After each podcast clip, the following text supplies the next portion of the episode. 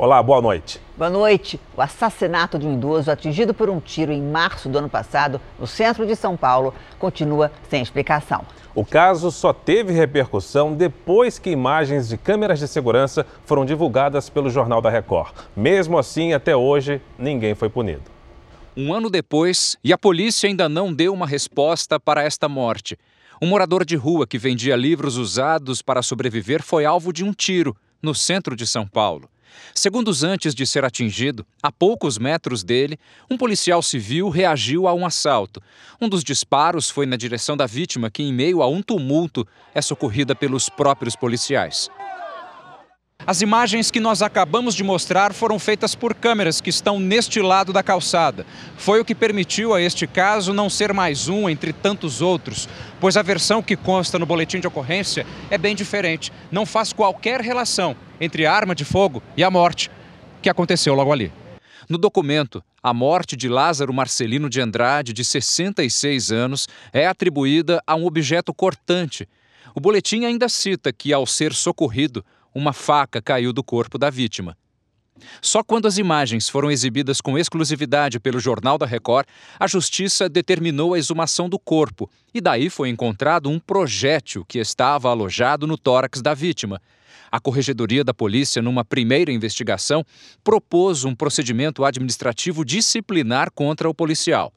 Mas outras contradições foram reveladas e o corpo de Lázaro não tinha passado por raio-x. A médica legista Paola Rossi não pediu esse exame. O Ministério Público de São Paulo então afirmou a necessidade de uma investigação detalhada. Só que, passado quase um ano, não houve avanço e o policial que atirou continua trabalhando na rua. Se as informações do boletim de ocorrência forem consideradas falsas, este pode ser um caso de fraude processual. A princípio, me parece que há uma, uma divergência entre o, o que foi relatado no boletim de ocorrência e o que pode eventualmente ter acontecido. Né? É, se isso for verdade, após é, a avaliação do Ministério Público, né, o policial poderá responder por, pelo cometimento de uma fraude processual, né, que está capitulada lá no artigo 347 do Código Penal, uh, no seu parágrafo único que fala sobre, uh, eventualmente, uma, uma possibilidade de você é, é, contar uma história diferente de modo a atrapalhar o juízo da autoridade no bojo, no âmbito de um processo crime. Né? O policial que reagiu ao assalto é Celso Laudari Calacibeta, que passou a ser investigado por homicídio. O histórico dele é polêmico. Por duas vezes, esteve envolvido em ameaça e agressão contra a mulher. Ele também foi acusado de ter disparado contra a casa de um desafeto. O Conselho Regional de Medicina informou em nota que a sindicância aberta é sigilosa e que até o fim do processo o registro profissional permanece ativo. A Polícia Civil disse que o inquérito está na corregedoria e não deu mais informações. Veja agora outros destaques do dia. Polícia do Rio monitora o carnaval com câmeras e drones. Onda de violência cresce no Ceará, mesmo com a presença das forças de segurança. Brasileiros saem amanhã da quarentena na base de Anápolis.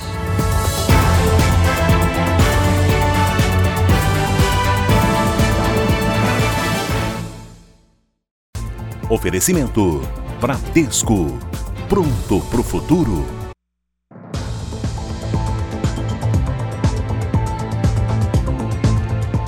Um homem e dois filhos adolescentes foram baleados durante a madrugada na Baixada Fluminense. Eles iriam passar o feriado na região dos Lagos e, no caminho, pararam na divisa entre duas comunidades rivais. A bala está alojada no pé. Edmar espera a decisão dos médicos sobre a cirurgia. E o que ele descreve são momentos de pânico. Eu consegui descer do carro, desesperado quando eu vi. Eles ainda deram tiro ainda, mas eu saí gritando com a minha camisa banana. A caminho da região dos lagos, ao norte do Rio, Edmar parou para esperar um amigo dos filhos que seguiria a viagem com a família. A rua em Duque de Caxias fica na divisa de duas comunidades, uma comandada por milicianos, a outra por uma facção criminosa. Eles surgiram do outro lado, umas duas, três, segundo a minha filha, quatro mortes, e disparou centenas de tiros, sei lá, quantos tiros, muito tiro. Meu filho estava no banco de trás, a minha filha estava do meu lado. O ataque aconteceu a cerca de 600 metros de uma base da Polícia Militar e de uma delegacia. Mesmo atingido no pé, o pai conseguiu dirigir 12 quilômetros até este hospital. A filha de Edmar, Yasmin Carvalho Neves, de 17 anos, foi ferida de raspão e está internada. Segundo o hospital, o outro filho, Juan Saluce de Jesus, de 15 anos, foi atingido na cabeça e está no CTI. Os atiradores fugiram. E a morte de um idoso esta semana em São Paulo levantou a discussão sobre a atenção necessária na contratação de cuidadores. O médico morreu durante um assalto à casa dele. A cuidadora confessou a participação no crime. Aos 89 anos, seu Edson anda com dificuldade por causa da fibromialgia, que limita os movimentos. Há seis meses, ele tem um cuidador. O cuidador, ele é, antes de tudo, um abnegado. Cuidar bem de uma pessoa, com carinho, é muito difícil.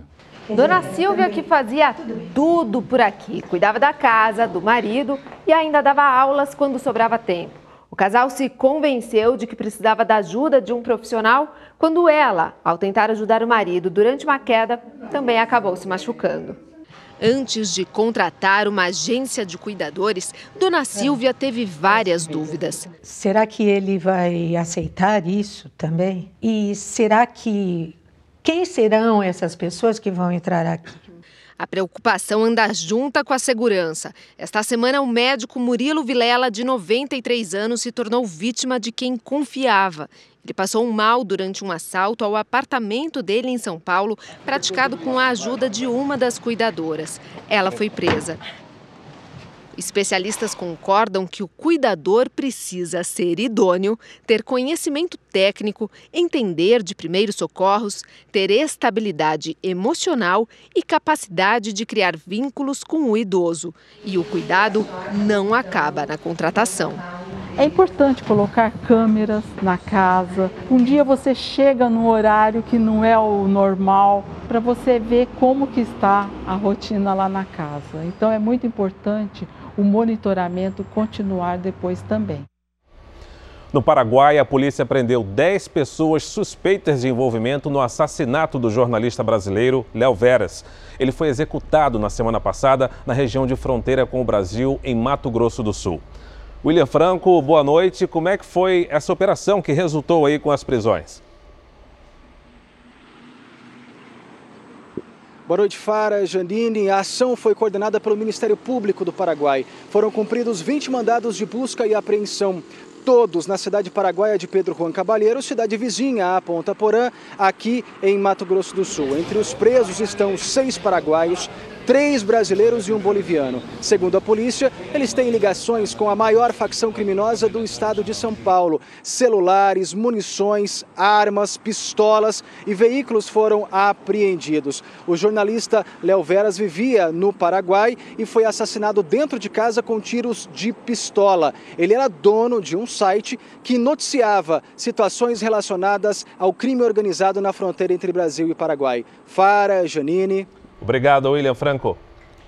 O tráfico de animais silvestres movimenta cerca de 10 bilhões de dólares por ano em todo o mundo. E o Brasil é um dos principais alvos dos criminosos por causa da floresta amazônica. No Pará, uma onça pintada foi resgatada antes que fosse levada para fora do país.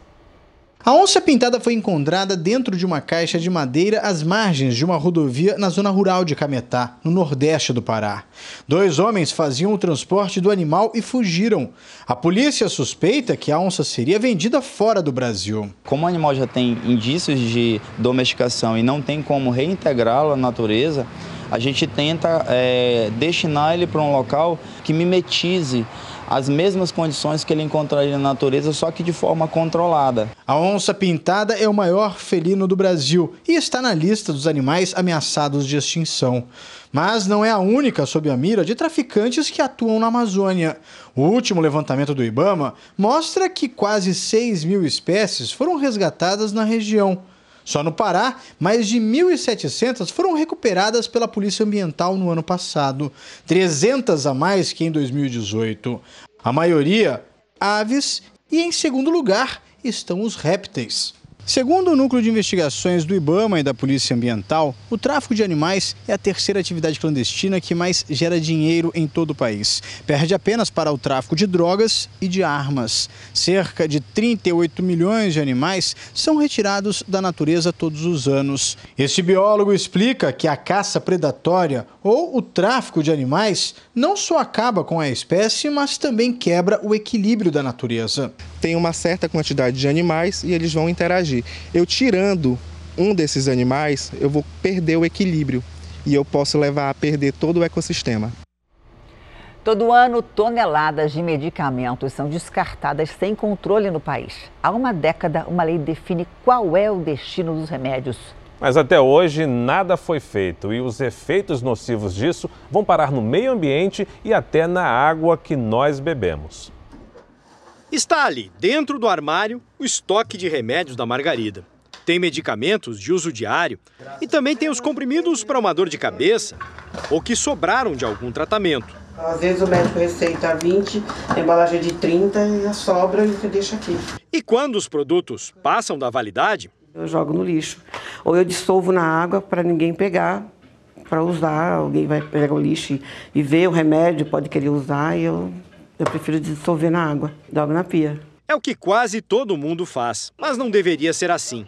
Segundo uma lei aprovada em 2010, o setor farmacêutico, com indústrias, distribuidores e varejo, deveria organizar um sistema de recebimento e destinação correta para sobras de medicamentos. Mas a regra até hoje não saiu do papel. A Agência Brasileira de Desenvolvimento Industrial já estimou em quase 14 mil toneladas a quantidade deste tipo de resíduo gerado anualmente no Brasil. Nesta associação de reciclagem de lixo, quem trabalha na separação do que chega vê diariamente o quanto é comum remédios acabarem onde não deveriam estar.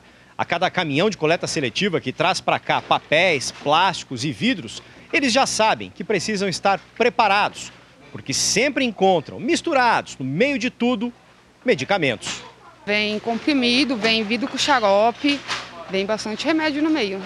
E se torna um pouco perigoso para nós que está aqui.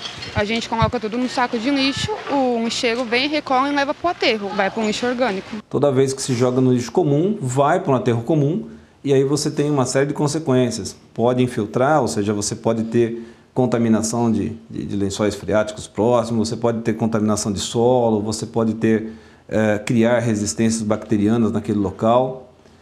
E também corre o risco de alguém encontrar esses medicamentos e acabar utilizando de forma inadequada. Para o Conselho Regional de Farmácia, uma solução definitiva que não deixe mais remédios serem tratados como lixo comum é urgente. Toda a cadeia tem responsabilidade, desde a produção, a distribuição, o comércio, é, são responsáveis, sim, por toda a, a, a, obrigatoriedade de recolher esses medicamentos da destinação final. Medicamento é um, um, não é um produto comum, é uma substância química que nos preocupa muito e tem potencial de contaminação do meio ambiente de certa forma grave.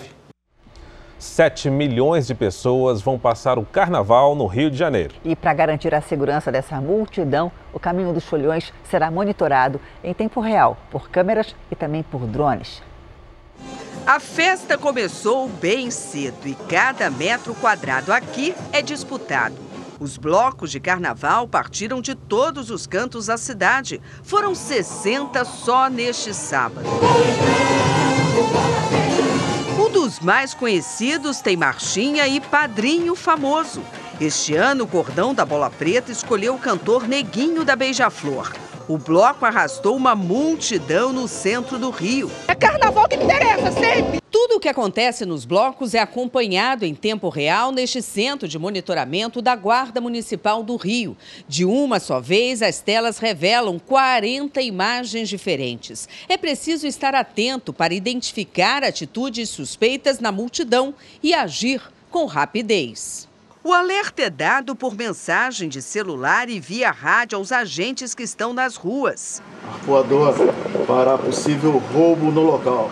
A imagem pode ser aproximada a ponto de se perceber uma arma na cintura e até identificar os rostos. E tem ainda um reforço de drones e agentes com câmeras no meio dos foliões. Este vendedor ambulante foi abordado na areia de Ipanema. Os guardas encontraram drogas e o rapaz foi levado para a delegacia. Neste outro flagrante, a polícia foi chamada para verificar uma suspeita de furto. As vítimas seriam duas mulheres. As câmeras ainda registraram outro furto na orla de Copacabana. Dois jovens arrancaram um cordão de ouro de um turista. As pessoas cometem o delito, elas têm um comportamento diferenciado do, dos foliões, elas estão ali caçando em busca é, é, de uma vítima. Com a tecnologia, eu consigo potencializar a ação lá onde está acontecendo o evento.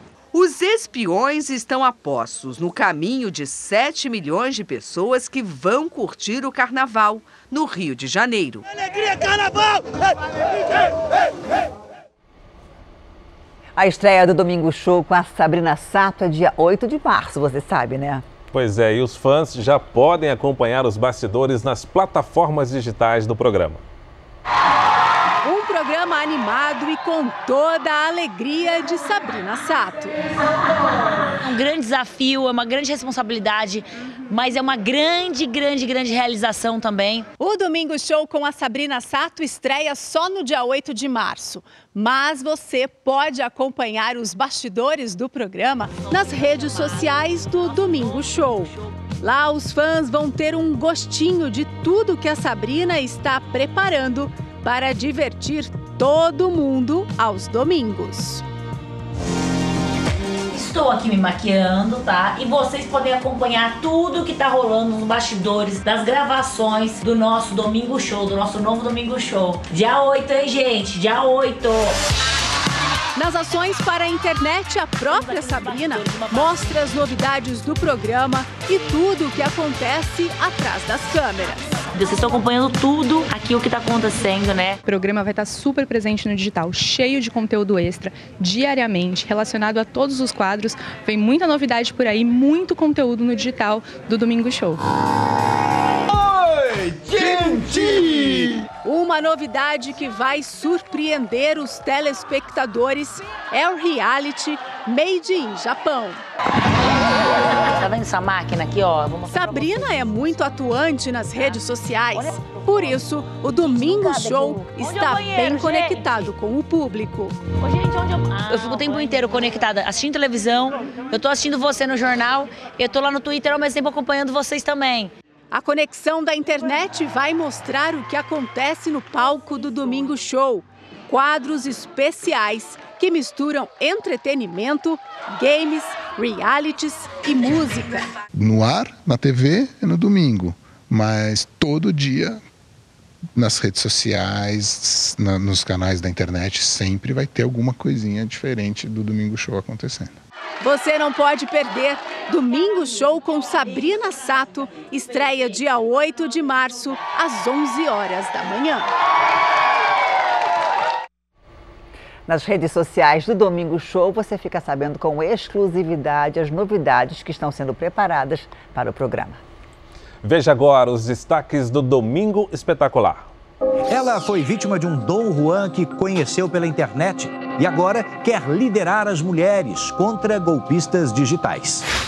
Vai um sanduíche natural aí?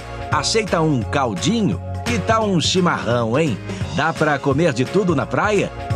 Descubra no Mitos e Verdades. Maravilhoso. Quer um? Seguir a carreira dos pais famosos. Será que é fácil dividir o palco com alguém da própria família? É amanhã, hein, no Domingo Espetacular, logo depois do Faro. A gente se vê. Veja a seguir mais uma rodada na disputa dos pré-candidatos a presidente dos Estados Unidos pelo Partido Democrata. E a crise da Polícia Militar no Ceará. A onda de violência explode no estado com mais mortes.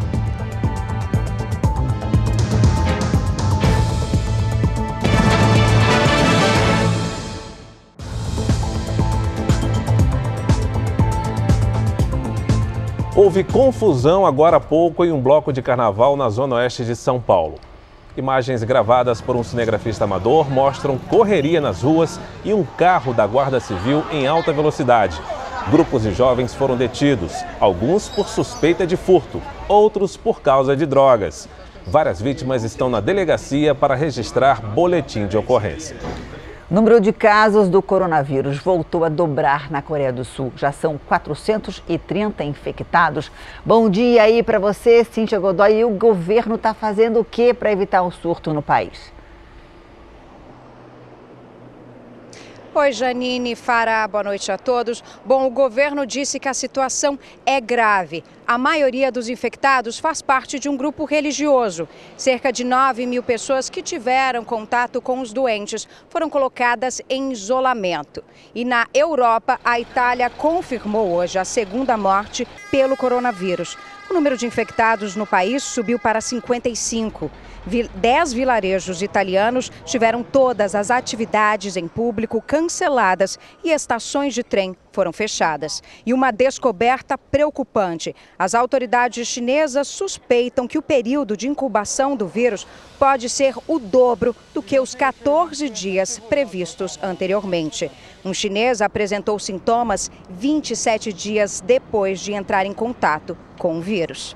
Alerta vermelho também aqui para o governo do Japão, que admitiu hoje que ao menos 23 passageiros que estavam no cruzeiro em quarentena foram liberados sem fazer os testes para o novo coronavírus. As autoridades de saúde japonesas disseram que isso não vai se repetir, só que agora pode ser tarde demais. Janine, Fara.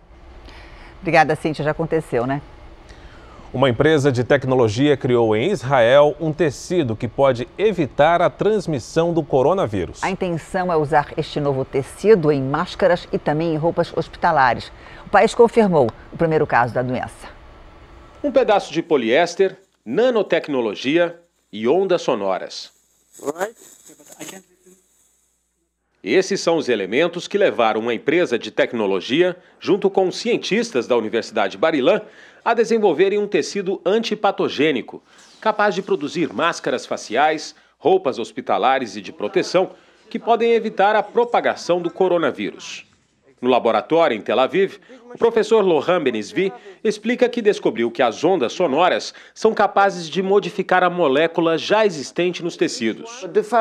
Causamos um fenômeno físico chamado cavitação.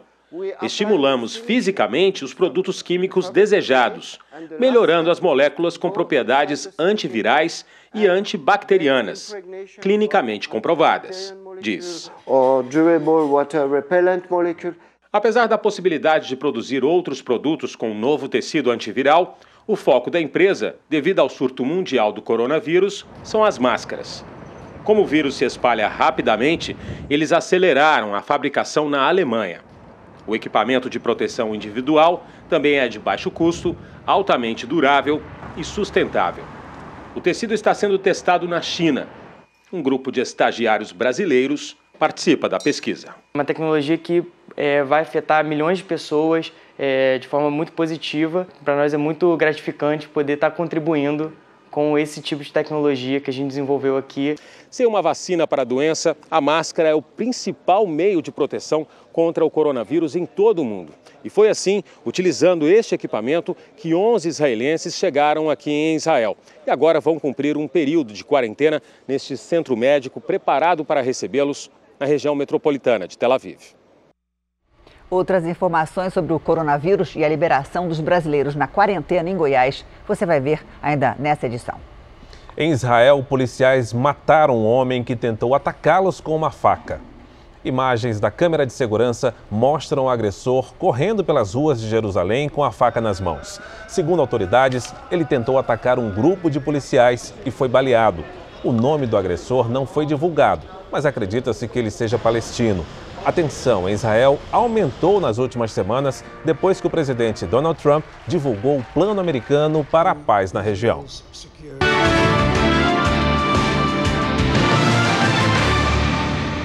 A agência de inteligência americana voltou a acusar a Rússia de interferir na eleição dos Estados Unidos deste ano. E desta vez a favor do senador Bernie Sanders, pré-candidato do Partido Democrata. Assim como os outros pré-candidatos, Bernie Sanders está em Nevada, onde acontece hoje mais uma etapa das primárias. Em entrevista a jornalistas, foi questionado sobre o que ele iria fazer com essa informação. O senador mandou uma mensagem à Rússia: fique fora das eleições americanas.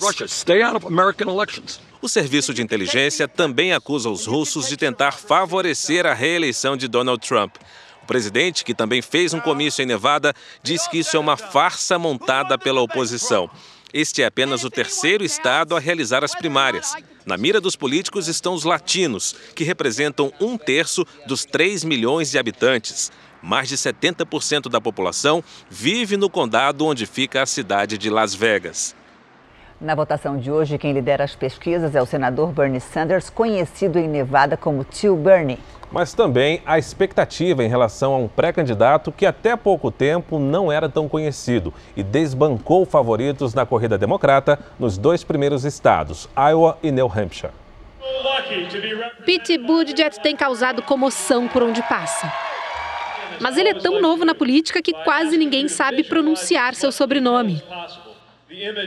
Esse eleitor que tem uma camiseta com a pronúncia dá uma forcinha. Uh, Formado nas universidades de Harvard e Oxford, Pitt é um veterano de guerra de 38 anos que serviu como oficial de inteligência na Marinha Americana no Afeganistão. Na política, teve apenas uma experiência. Foi prefeito da cidade de South Bend, em Indiana. Mesmo sem ser muito conhecido, Pitt tem ganhado a confiança de muitos americanos. Ele lidera a batalha entre os democratas com 22 delegados, seguido pelo pré-candidato mais velho da corrida, o senador Bernie Sanders, que tem 21. Pitt tem todas as qualidades que um presidente deveria ter. É um líder natural, diz essa jovem. A cada novo comício, as filas são intermináveis. Segundo o eleitor americano, o segredo de Pitt é o trabalho de corpo a corpo que ele faz. O mais jovem pré-candidato dessa corrida tem passado pelo menos uma semana em cada estado americano antes da votação. Aí ele participa de reuniões e comícios em escolas, restaurantes e ginásios como esse daqui do estado de New Hampshire, onde tem chamado a atenção de muita gente que até pouco tempo atrás nem sabia quem era Pete Buttigieg. Um ano atrás começamos essa campanha apenas com quatro pessoas na nossa equipe e hoje lideramos, disse. Pitt apoia uma mudança no sistema de saúde americano. Quer combater as mudanças climáticas, apoiar universidades públicas, aumentar o salário mínimo. Também pretende criar leis mais rígidas sobre a venda de armas e fazer uma reforma da justiça criminal. Ele e os demais pré-candidatos têm muito trabalho a fazer. As primárias só foram concluídas em dois estados, faltam 48. Hoje está sendo a vez de Nevada. No próximo sábado será a da Carolina do Sul. E o eleitor anda curioso para saber o que vai acontecer daqui para frente. Em política, a gente nunca sabe o que esperar, afirma essa senhora. O presidente Jair Bolsonaro está no Guarujá com a filha Laura, de 9 anos. Durante o dia, ele cumprimentou apoiadores e percorreu bairros da cidade no litoral de São Paulo. O presidente deixou o Forte dos Andradas pela manhã, tomou café numa padaria e na saída tirou fotos com moradores. No almoço, se reuniu com parlamentares. Foram discutidas questões de infraestrutura, pesca e turismo da região da Baixada Santista. O presidente contou que a primeira-dama, Michele Bolsonaro, ficou em Brasília para resolver questões pessoais e que ele deve retornar à capital federal na quinta-feira. O presidente Bolsonaro disse que implodiu o INMETRO, Instituto Nacional de Metrologia, Qualidade e Tecnologia. A informação foi dada numa entrevista exclusiva à repórter Fernanda Burger. Primeira mão para você, a imprensa não deu ainda, né? implodiu o INMETRO. Implodi. Mandei todo mundo embora. Por quê? Há poucos meses é, assinaram portaria para trocar tacógrafos. Tacógrafo, veio de ser o normal que está aí, inventaram um, um digital. Ah, ele era ferido dois, dois anos, passaram para um. Mandei implodir, né? mandei acabar com isso aí. Começou no Rio, não sei se veio para São Paulo, trocar todos os taxímetros. Mas por quê? É 400 reais cada um. Os tacógrafos, 1.900. Multiplica por milhões de veículos que mexem, que tem tacógrafo. Táxi, só no Rio, 40 mil. Não temos que atrapalhar a vida dos outros, é, de, é facilitar a vida de quem produz. Os novos taxímetros, faça com diferente. Os novos tacógrafos, tudo bem. Agora, tirar do pessoal, trocar, não. Então o que você tem que fazer? Tem que implodir. Cortar a cabeça de todo mundo para sentir que, em primeira mão para você, né, que mudou o governo, não tem mais espaço para jeitinho. E lá o Inmetro tem uma, tem uma influência enorme junto a quem produz. Né?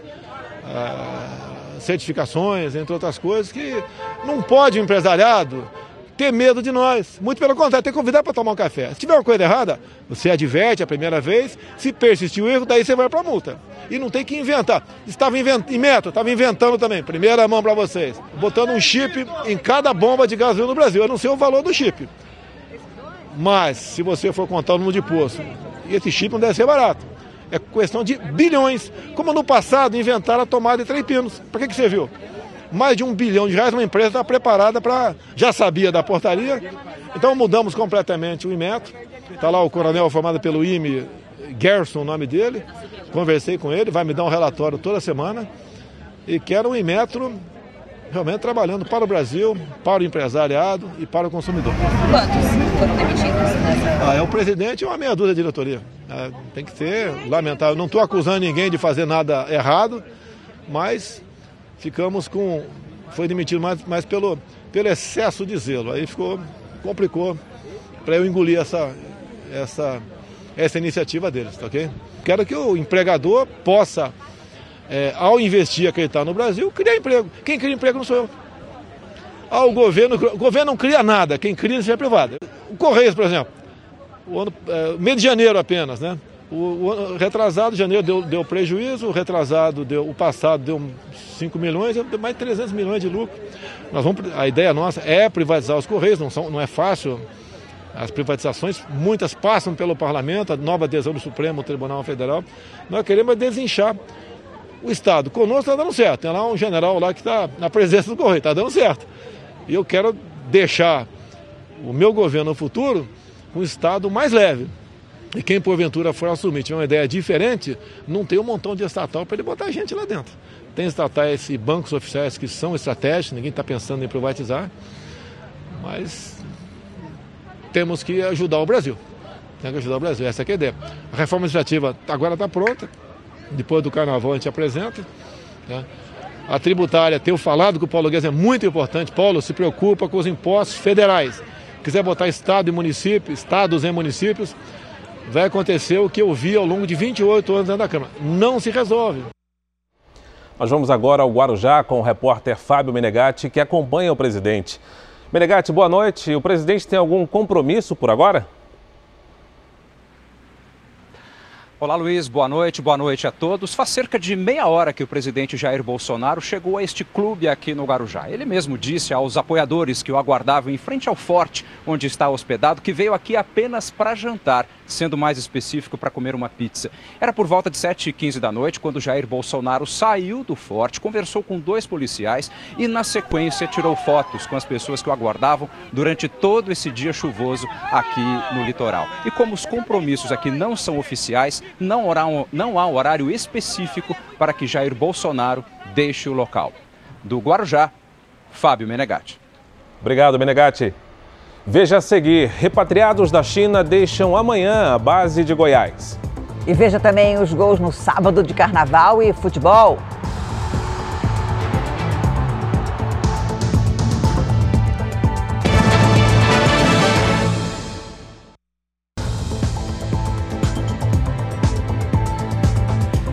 Mesmo com a presença da Força Nacional e do Exército nas ruas, a violência dispara no Ceará. Pelo menos 37 pessoas foram assassinadas de ontem para hoje. Com isso, já são 88 mortos desde quarta-feira, quando começou o motim de policiais militares no estado. Nas praias de Fortaleza, donos de barracas contrataram seguranças particulares para dar tranquilidade aos frequentadores.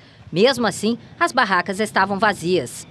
Sete municípios do interior do estado tiveram o carnaval cancelado. 2.800 homens do Exército e da Força Nacional estão no Ceará desde ontem para reforçar a segurança e impedir novos protestos de policiais militares. Mesmo assim, a violência disparou. Neste sábado, em Fortaleza, um homem foi baleado em uma parada de ônibus. Em Calcaia, um tiroteio foi flagrado pelos moradores em plena luz do dia. Eita! A violência foi maior durante a madrugada. Ainda em Calcaia, um carro da polícia foi atingido por balas. Ninguém ficou ferido. Em Pacatuba, também na região metropolitana, quatro homens armados atiraram em duas irmãs que estavam na calçada de casa. Já em Fortaleza, dois policiais evitaram um arrastão em um bairro da periferia. No confronto, um suspeito foi morto. Também na capital, 12 integrantes de uma facção criminosa foram presos.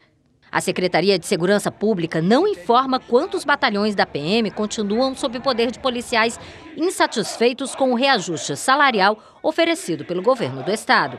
167 PMs foram afastados por participação nos motins.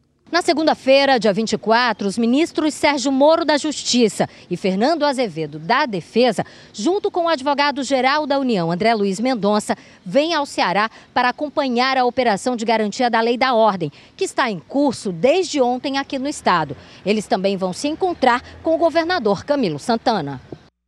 Agora há pouco, o grupo que diz representar os policiais amotinados convocou uma entrevista coletiva para passar informações sobre o movimento. A repórter Téa Morel tem as informações ao vivo. Oi, Téa, boa noite para você. Boa noite. Bem, essa reunião começou agora há pouco, né? Eles ainda não conseguiram concluir realmente o resultado daquilo que, que eles decidiram. Até agora, eles se mostram, na verdade, redutíveis em aceitar o reajuste que foi proposto pelo governo do estado.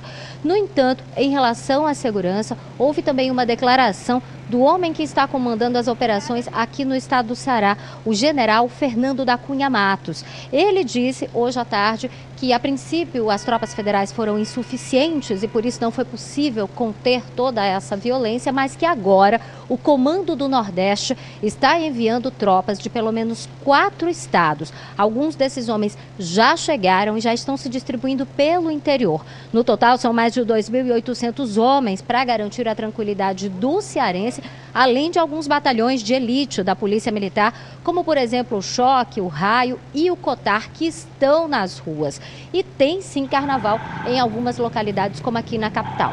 Uma notícia de última hora que a gente tem é que no Aracati, em uma praça, um homem foi baleado. E depois que houve essa ocorrência, o carnaval, dois eventos que acontecem por lá durante o dia na praça, foram cancelados.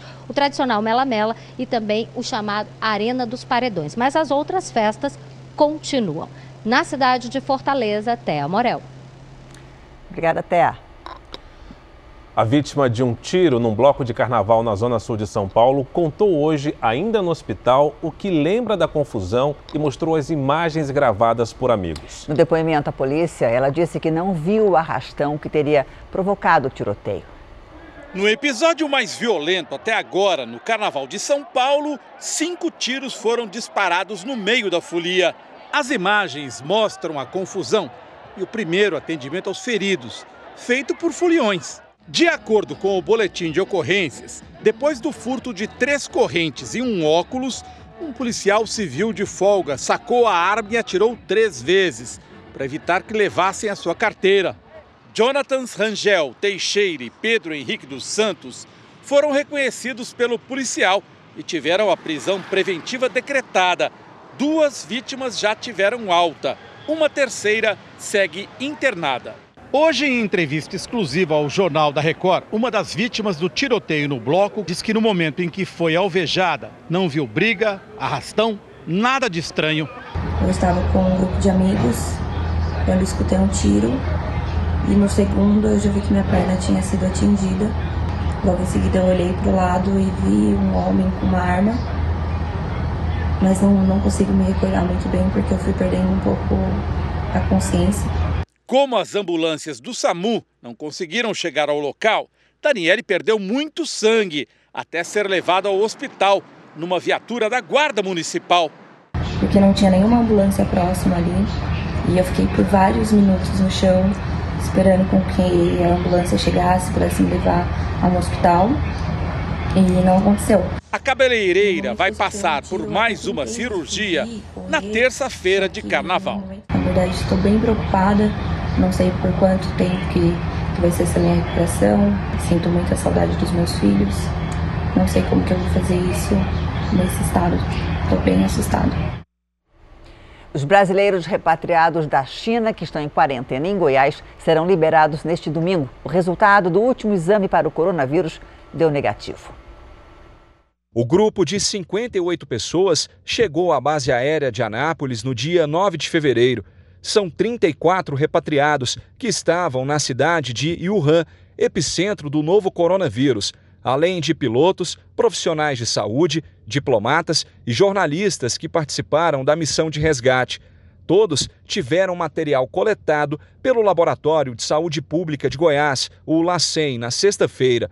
O resultado saiu hoje no fim do dia e deu negativo para o coronavírus. A quarentena em Anápolis, que deveria acabar só na próxima quinta-feira, dia 27 de fevereiro, será antecipada. O grupo deve sair da base aérea neste domingo. O voo de regresso para nove estados brasileiros está previsto para partir às 10 horas da manhã. Seu José Rubens é o pai de uma das repatriadas da China.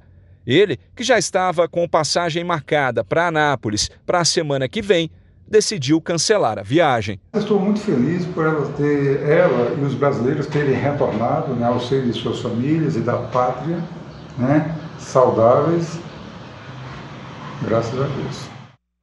Agora nós vamos ao vivo até Anápolis. O Paulo Henrique Santos tem mais informações sobre o fim da quarentena dos repatriados. Boa noite, Paulo Henrique. É isso aí, boa noite para você, boa noite a todos. Pois é, a decisão de antecipar em quatro dias o fim da quarentena foi tomada em conjunto pelo Ministério da Saúde e pelo Ministério da Defesa, depois que todos os exames deram negativo para o novo coronavírus. Imagens que foram feitas agora há pouco dentro da base aérea de Anápolis mostram a alegria do grupo quando eles foram comunicados oficialmente do fim da quarentena e que estavam livres das máscaras que eles usaram por quase duas semanas. A equipe que trabalhou na missão e também os repatriados, eh, eles vão ser transportados em aviões da Força Aérea Brasileira. Por meio de nota, a FAB disse que vai aproveitar voos que já estavam previstos para o transporte de militares e também de equipamentos. Segundo o Ministério da Defesa, toda a operação, desde o resgate na China, custou cerca de 11 milhões de reais. E de acordo com o último boletim divulgado pelo Ministério da Saúde, o Brasil tem apenas um caso suspeito do novo coronavírus. De Anápolis, Paulo Henrique Santos. Obrigado, Obrigada. Paulo Henrique. Obrigada, Paulo Henrique. No Rio de Janeiro, um laboratório público tem sido usado para fazer a triagem de casos suspeitos de coronavírus. O serviço desafoga o trabalho de instituições federais responsáveis pelo diagnóstico da doença. A amostra é transportada com o máximo de segurança, roupas especiais e um elevador exclusivo. O Laboratório Central de Saúde Pública do Rio de Janeiro é o primeiro local por onde passam as amostras suspeitas de coronavírus. Desde o início do surto da doença, 13 casos suspeitos foram analisados aqui. Nesta sala acontece a preparação para a última etapa do exame. É dessa solução que contém o material genético do vírus que os profissionais de saúde vão poder avançar. Aqui é feita uma análise para detectar a presença de 12 vírus respiratórios. Se der negativo para todos, aumentam as chances de ser coronavírus. E neste caso, a amostra segue para a Fiocruz.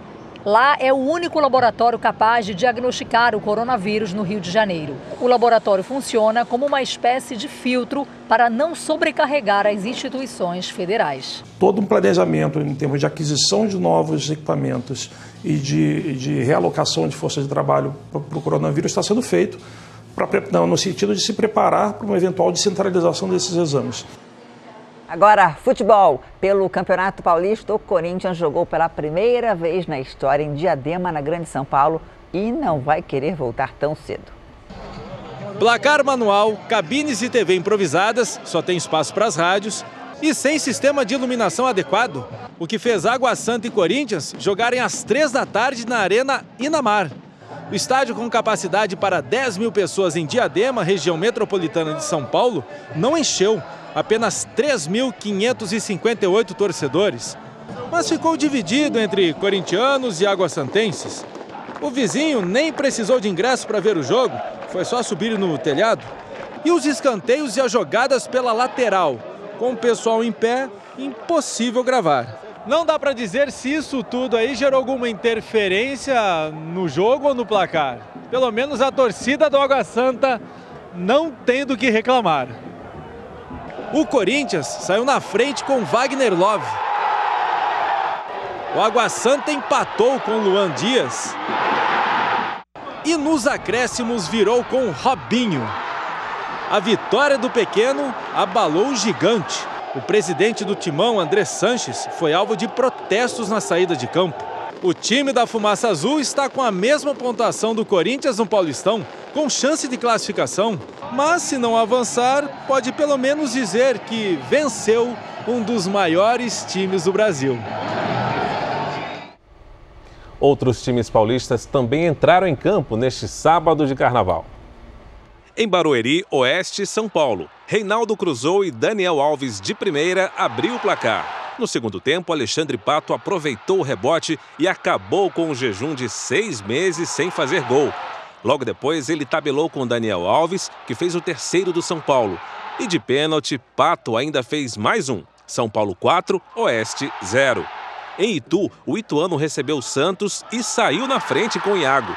Correia, de falta, ampliou. Final, Ituano 2, Santos 0. De uma pequena vila de pescadores para uma metrópole que esbanja grandiosidade e luxo. Assim é Dubai, uma cidade de prédios altíssimos, de tecnologia avançada e que faz chover e nevar no deserto. A reviravolta foi rápida e veio com o dinheiro do petróleo. O prédio mais alto do mundo. Daqui a gente tem uma ideia da dimensão dessa cidade construída no deserto. O maior shopping. O maior jardim artificial. O maior balé de águas. O turismo do futuro. O turismo da tradição. E são condimentos, temperos que a gente nunca viu, coisas muito diferentes. Os sabores. Isso aqui é o mutabal, que é um creme de berinjela com iogurte e especiarias e um pouquinho de romã em cima. Os costumes. Aí bota perfume spray, mistura, mistura tudo, vambora. A rotina cercada de tecnologia. Eles só pedem que eu deixe o tanque aberto ah. para que eles consigam abastecer, porque você não precisa estar no lugar. Uhum. Ele já tem meu cartão de crédito. Uhum o luxo dos multimilionários. É um prédio que cabe mais ou menos 120 carros cada um. Dubai, riqueza no deserto. A próxima série do Jornal da Record.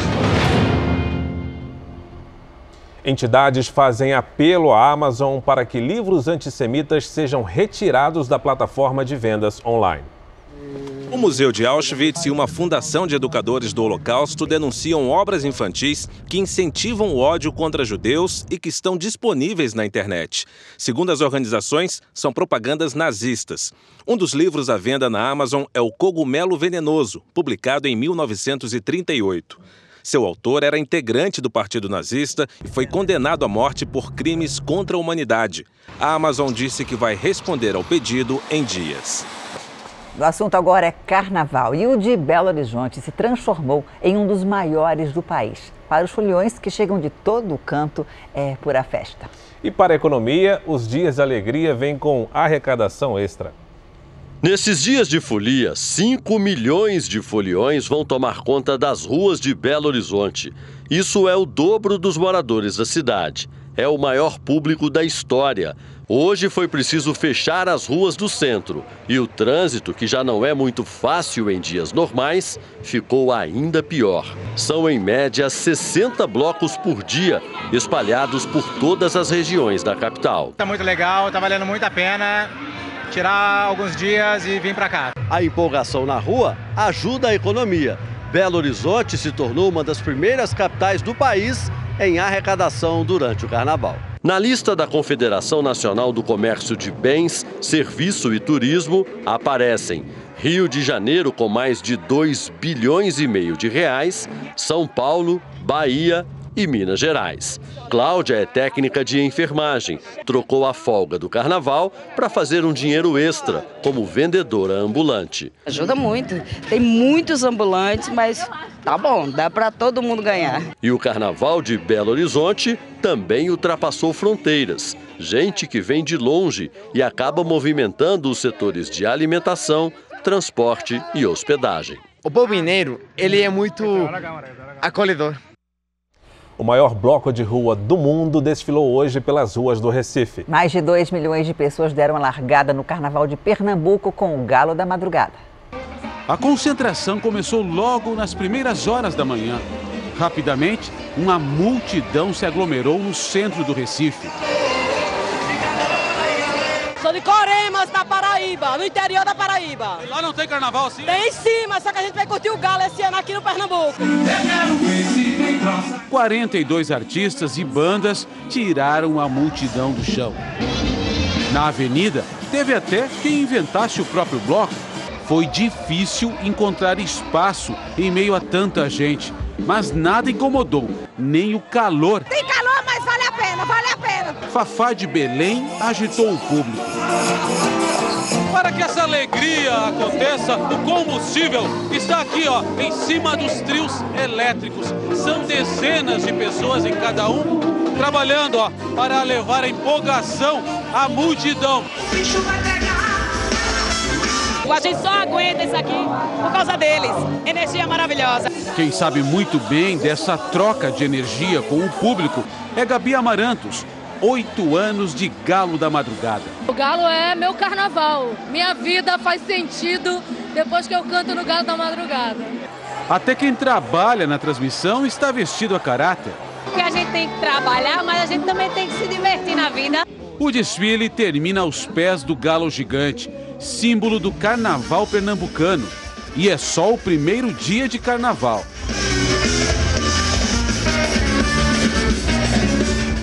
Carnaval é momento de descontração, de festa, mas também pode ser de constrangimento e comportamento criminoso. O assédio é uma prática que, infelizmente, ainda é muito comum durante os dias de folia. No meio da folia, acontece muitas vezes. Pegam na, na gente, falam coisas indevidas no ouvido, já sofri várias vezes sim. Quase metade das mulheres brasileiras já sofreu assédio, constrangimento ou algum tipo de importunação sexual durante o carnaval. Entre mulheres de 16 a 24 anos, o percentual é ainda maior, 61%. O levantamento mostrou também que comportamentos machistas continuam presentes na maior festa popular do país. Para 29% dos homens, uma mulher que use roupas ou fantasias muito curtas não pode reclamar se receber uma cantada. O surpreendente foi que 20% das mulheres entrevistadas também concordam com isso. Não é o caso de Morgana. Gosto mais de uma roupa descolada, uma roupa mais curta, entendeu? Justamente eu vim para curtir mesmo. Mas isso não significa que a minha personalidade é. estou me desrespeitando, entendeu? No Carnaval de Salvador, uma patrulha especializada está atuando na segurança das foliãs esse ano. É a Força Integrada de Proteção à Mulher, formada por 60 policiais da Ronda Maria da Penha e do Batalhão de Choque.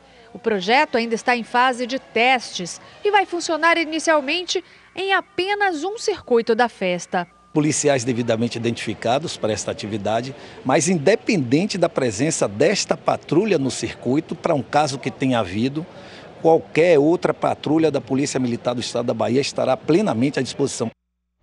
Mas nem todo mundo embarca na folia do carnaval. Quem anda na contramão prefere lugares sossegados, como o Gramado, no Rio Grande do Sul. A cidade está cheia e o turista ainda pode curtir o frio fora de época.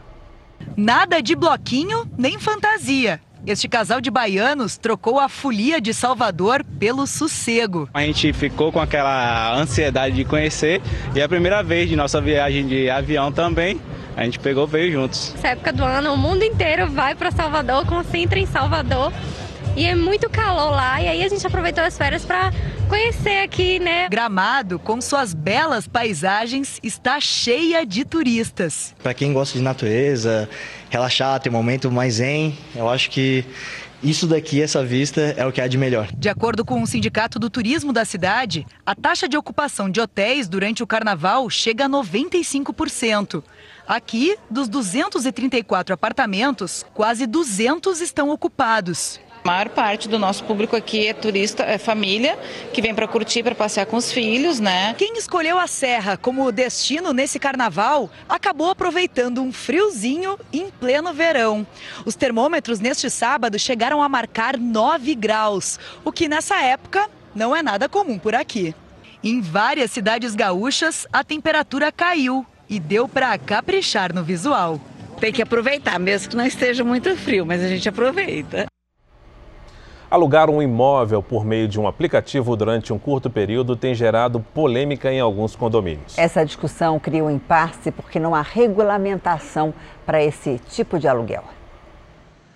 Aplicativos de internet oferecem imóveis para locação temporária em qualquer lugar do mundo, sem burocracias. Mas a facilidade que atrai muitos interessados também coloca em xeque a segurança dos condomínios. Neste aqui, na zona sul de São Paulo, um dos apartamentos foi alugado assim. Certa noite, o hóspede temporário aparece armado no elevador. Ele sai do prédio e aponta a arma para um motorista de aplicativo estacionado em frente ao edifício. O homem com a arma se dizia delegado de polícia, mas era um foragido da justiça. Até então não havia regras aqui no condomínio sobre esse tipo de locação. Mas o episódio deixou os moradores preocupados e levantou uma polêmica: autorizar ou impedir a hospedagem temporária? Em assembleia, a maioria dos condôminos concordou que alugar apartamentos por meio de aplicativos não é seguro e, portanto, a atividade está proibida. Porque a gente tem que ter, pelo menos, é, essa consciência de que a segurança é nossa, né? Então, gastou-se muito nessa segurança, sabe? Né, teve uma reunião de condomínio, a gente fez um acordo, foi um morador aqui do prédio que colocou tudo isso, mas é, tem hora que a gente fica preocupada. E os donos de imóveis têm que entender que tem que alugar por pelo menos 12 meses. Este outro condomínio permite locações desse tipo. Mas, para a segurança dos moradores, foram definidas algumas regras em assembleia. É importante que o proprietário da unidade esteja aqui para receber o, o condômino, o número de pessoas também que estariam frequentando essas unidades uh, também foi bastante visto por esses proprietários, né, para que não ficasse uh, bagunça nas áreas comuns, nas áreas uh, de lazer, enfim. E aí a gente conseguiu então ir fechando isso sem problemas para ambos os lados. Um decreto federal deixa claro que hospedagens turísticas só podem ser realizadas por imóveis cadastrados na Embratur, a empresa brasileira de turismo. Em contrapartida, outra lei autoriza a alocação temporária de imóveis residenciais por no máximo 90 dias. Apesar do assunto já ter chegado à Justiça e ao Senado Federal, ainda não há regulamentação do aluguel por meio de aplicativos. Enquanto isso, a saída é um acordo entre os moradores. Um condomínio residencial ele pode sim funcionar com aplicativo de hospedagem, desde que a convenção dele traga de forma muito clara que aquele espaço é permitida a locação através de, é, de curta duração. Nos Estados Unidos, um ônibus capotou e deixou três mortos, 18 pessoas ficaram feridas. O veículo saiu da estrada e caiu num barranco quando fazia uma viagem na Califórnia. Muitos passageiros ficaram presos nas ferragens. Equipes de resgate tiveram dificuldades para retirar os feridos por causa da instabilidade do terreno. E agora mais futebol. No Rio, o primeiro turno é do Flamengo. Mais uma taça para o rubro-negro. O Boa Vista abriu o placar logo no início. Jean cobrou falta no ângulo do goleiro César. O Flamengo empatou no fim do primeiro tempo. Após o escanteio, Diego, de fora da área, soltou a bomba. A virada saiu aos 34 minutos da etapa final. Bela jogada de pé em pé e gol de Gabigol. 2 a 1 Flamengo, campeão da Taça Guanabara. Pelo Campeonato Gaúcho, o Caxias surpreendeu o Grêmio. O único gol do jogo saiu no segundo tempo. Diogo Oliveira garantiu a festa em Caxias do Sul. o Caxias é campeão do primeiro turno e está na final do Gauchão. Na Europa, destaque para dois craques que dividem os holofotes há mais de 10 anos. No Camp Nou, Lionel Messi teve um dia de Messi. Depois de quatro jogos sem marcar, o camisa 10 do Barcelona fez quatro gols contra o Eibar pelo Campeonato Espanhol. Os três primeiros foram no primeiro tempo, dois com a assinatura do argentino e um com passe do zagueiro adversário. No segundo tempo, Messi recebeu na pequena área e teve calma para fazer o quarto. O brasileiro Arthur começou a jogada e fechou o placar. 5 a 0 para o Barcelona. Em Ferrara, na Itália, Cristiano Ronaldo chegou ao milésimo jogo oficial da carreira. O português fez o primeiro da Juventus na vitória por 2 a 1 sobre a Spal. Ele completou 11 jogos seguidos fazendo gol, um recorde no campeonato italiano. Estudos em vários países mostram que crianças que treinam cabeceios no futebol podem ter a saúde prejudicada. E medidas de prevenção já vêm sendo tomadas para proteger a garotada. É com os pés e só com eles que as crianças vão passar a jogar futebol. Cabecear a bola não será mais permitido nos clubes e nas escolinhas. Os Estados Unidos foram os primeiros a impedir esta ação em treinos e jogos a partir de 2015. Este ano foi a vez da Escócia adotar a medida, o primeiro país europeu a proibir o cabeceio para crianças com idade abaixo dos 13 anos. O Brasil se prepara para ser o próximo. A gente sabe que o cérebro se desenvolve até os 7, 10 anos de idade, a fase da que a criança está em crescimento e maturação do sistema nervoso central. A preocupação dos médicos é com os efeitos que o impacto da cabeça de uma criança na bola pode produzir, além da possibilidade, numa disputa mais acirrada, do choque cabeça com cabeça. A região do hipotálamo e do hipocampo é que apresenta alterações conforme o traumatismo. Quando a criança bate a cabeça na bola, o cérebro ele fica no crânio como se flutuando. Então, os efeitos, é, perda de consciência, dor de cabeça, tontura, alterações na audição, insônia e até alteração no aprendizado, com dificuldade de, de compreensão. Enquanto as crianças correm, se divertem e competem, do lado de fora, os pais respiram aliviados. Enquanto não se sabe direito o que pode acontecer ou não, acho que se você tem uma postura mais é, conservadora em relação a isso para proteger as crianças, acho que a gente fica mais tranquilo, sim. Proteger é preciso, porque afinal, a cabeça destas crianças está sempre cheia de sonhos. Você tem medo de cabecear a bola? Não, eu não tenho, nunca tive. Mas agora que tá falando, eu tento cabecear menos. Eu já cabecei com a bola da Champions, meu Deus, ficou doendo pra caramba. O que, que você acha dessa orientação de garotos com menos de 13 anos não treinarem o cabeceio? Bom, eu acho importante, né? Porque às vezes quando um garoto ele pode cruzar a bola muito forte, pode é, afetar a sua saúde. Tá certo. Depois de ganhar os palcos e as ruas do Rio de Janeiro com a música clássica, um grupo de jovens sonha em tocar na Alemanha. Eles são moradores da periferia e fazem campanhas para conseguir um intercâmbio cultural. Primeiros acordes ecoam, um pequeno público se junta. Jovens, né, com instrumentos de primeira categoria, diante de um teatro né, municipal. Nossa, tudo de bom. A música quebra a rotina de quem passa na maior pressa, em frente ao Teatro Municipal, cartão postal do Rio. Juliane e Gláucia são estudantes de música e moradoras de comunidades do Rio. Há três anos criaram um projeto social com a missão de levar a música a outros jovens carentes. Isso é uma forma de mudar a realidade, principalmente de onde eles vivem, que é na favela, em comunidade. Então é uma forma de mudar a vida de bastante criança e adultos, talvez se eles quiserem participar das aulas. Elas querem ir mais longe. A esperança vem das doações que as pessoas deixam aqui. As jovens esperam arrecadar 25 mil reais até o mês que vem. O sonho é se apresentar nas ruas da Europa, o berço da música clássica. A gente sempre tocou música erudita, mas tipo, a gente toca música erudita no Brasil, da nossa forma, sabe? A gente nunca teve o contato real com a cultura de lá e por isso ser enriquecedor. A gente está indo e sendo inserido naquilo. As estudantes vivem das gorjetas. Jovens negros da periferia, da favela, tocando o instrumento erudito, eles ficam, nossa, não, não acredito. Aí vão, ajuda a gente. Aí no final elogia. Para completar o valor da viagem, criaram uma vaquinha virtual. O dinheiro da vaquinha só dá pra gente pagar passagem de ida e volta. E se a gente não conseguir, a gente não vai poder ir. Por isso que a gente está fazendo essa campanha.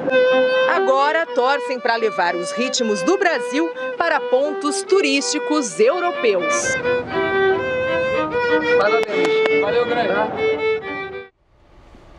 O Jornal da Record termina aqui. A edição de hoje na íntegra e também a nossa versão em podcast estão no Play Plus e em todas as nossas plataformas digitais. Fica agora com os melhores momentos da Semana de Amor Sem Igual. Boa noite para você, um ótimo domingo. Ótima noite.